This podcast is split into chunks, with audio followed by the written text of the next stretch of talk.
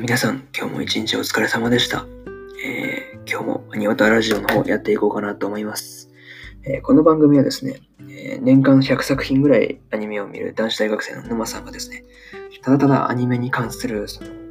まあ、ことをですね、え話していくという風な番組になっております。えまあ、軽く、まあ、気長に聞いていただければなというふうに思います。それでは本編の方早速移っていこうと思います。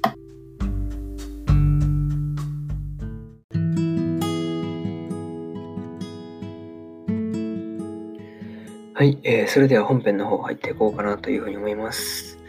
えー今回はですね、えー彼女をお借りしますの、え1話の感想をですね、まあ、語っていこうかなというふうに思います。まあ、どうぞね、えお気軽に聞いていただければなというふうに思います。まず、あらすじですね。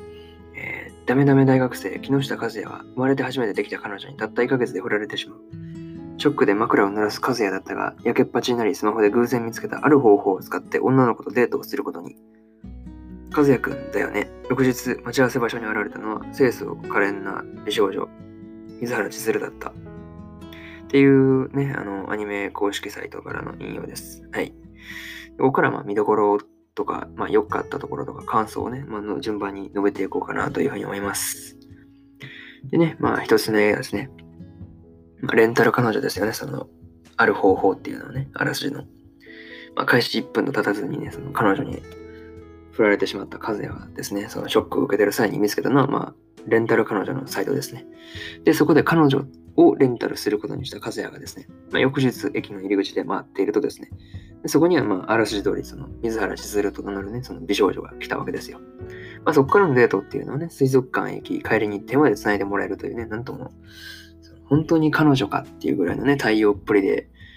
終わるっていうのが、まあ、一度目のデートの話なんですが。てか、1回にその4、4万か。1時間5000円とか書いてたんで、8時間レンタルかな。で、4万円ぐらい払ったじゃないですか。あれ、た高くね？と思って。まあ、それはまあ、さておきですよ。はい。まあね、この2度目のね、その彼女をレンタルした際にね、和也はまあ一言言ってやるためにね、その2度目の、2度、2度目の、すいません、書きましたね。2度目のね、レンタル彼女をすることにししたんですよ。ね。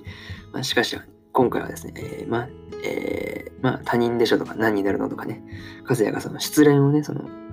引きずってることで、そのちょっと暴走気味っていうかね、なんかそんな感じになってですね。まあ、その、水族館でね、その、うんまあ、思ってることを全部バーっと言ってですね。まあ、その後ね、その千鶴にね、ベアーっと走、なんていうんですかね、人目のね、ちょっとつかない場所に追いつかれ、あの、なんていうんですかね、連れて行かれてですね。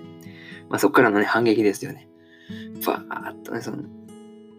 まあ、利用、利用規約にちゃんと動員渡航してるっていう、そのところでね、もう見事にね、あの風や空の根も出ずに反省する羽目になるというね、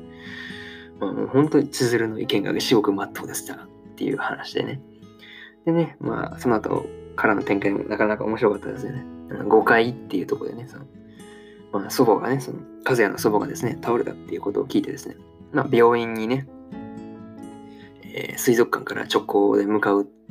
向かったんでしょうね。その途中の過程はよくわからないんですが、まあ、それにね、その千鶴も同行するわけですよ。でね、えー両親とですね、祖母に、えーね、誰だって言われたので、彼女だって言うと、まあ、驚かれると。でそしてその病院に実はその千鶴の祖母も入院してるっていうことが発覚してですね。で、やばい、バレたらまずいっていうことで、まあ、逃げ回るんですが、まあ、その末にま見つかってですね、まあ、そこからね、祖母二人によって話が、トントン拍子に外堀が埋まっていくみたいな、なかなか面白い展開だったんですが、まあ、なんていうんですかね、まあ、ここあすみません、ここからまあ全体通しての感想なんですが、まあね、そのテンポよく話が進んでいくんで、まあ、なんせ見やすいっていうのが、まあ、まず思ったことですね。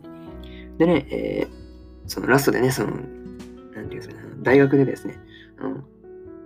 千鶴がですね、千鶴とその和也がですね、再会した時のね、その千鶴の三つ編みメガネ姿もなんか似合ってたなとかいうふうなことは、まあ個人的に思ったりしたんですが、と、あれですね、あの次回のタイトルですね、元カノと彼女ってさ、ついてたじゃないですか。なんとなく絶対なんか、なんていうか、なんかやばそうな雰囲気とかなんか出てません？なんか、個人的にめっちゃ続き気になるんですよね、このタイトル的に。なんか絶対修羅場りそうじゃないですか。まあ、それでは、まあ、うん、今回はここまでにしようかなと思います。またね、その2話とか2話以降のね、そのまた感想等もまたラジオの方で話していこうと思ってるので、まあ、また聞きに来ていただければなというふうに思います。それじゃあ、締めのパートを移っていこうと思います。